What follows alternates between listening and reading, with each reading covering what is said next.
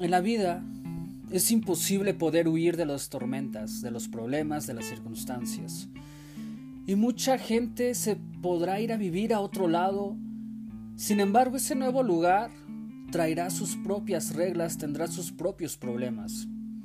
Entonces, ¿qué hacer cuando la tormenta se levanta? Unos suelen buscar ayuda y eso es bueno. Otros deciden refugiarse y no contarlo con nadie. Otros, en cambio, prefieren no hacer caso. En otras palabras, les vale. Pero hay otros que son conocidos como gente que soluciona problemas. Esa gente ha aprendido a lidiar con la tormenta. Es gente que ha aprendido que lo que no tiene solución no es un problema y que lo que tiene solución tampoco es un problema. Es gente que ha entendido que las tormentas, que los desiertos, que la tempestad, que los vientos en contra son parte normal de la vida. Todo eso son eventos naturales que llegan. El problema en sí no es la adversidad, tampoco la tormenta.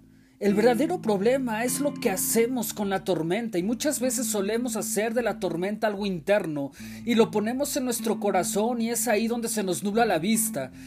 Y entonces llega la ansiedad, las preocupaciones, la tristeza, el temor, la depresión, la angustia, el estrés.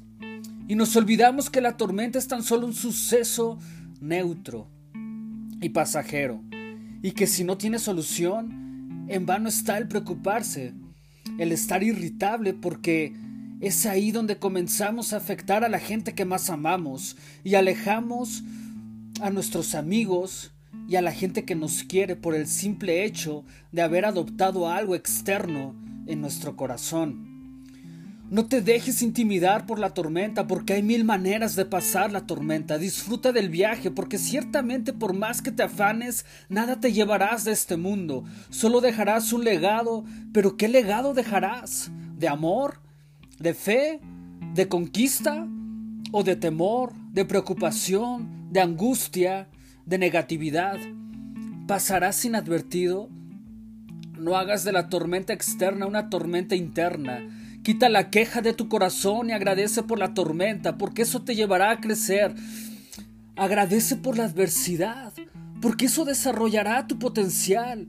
Agradece por la tempestad y el miedo tendrá miedo de ti y huirá y te darás cuenta que al que cree todo le es posible. Agradece por las circunstancias y nuevos caminos se abrirán y tendrás claridad y visión, porque si no hay un objetivo, una visión, ciertamente perecerás.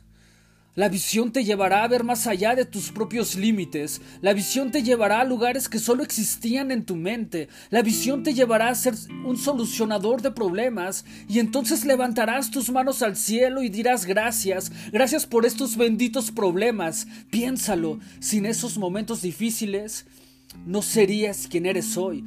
Y si hoy no eres la persona que siempre has querido ser, entonces hoy es un buen día para empezar.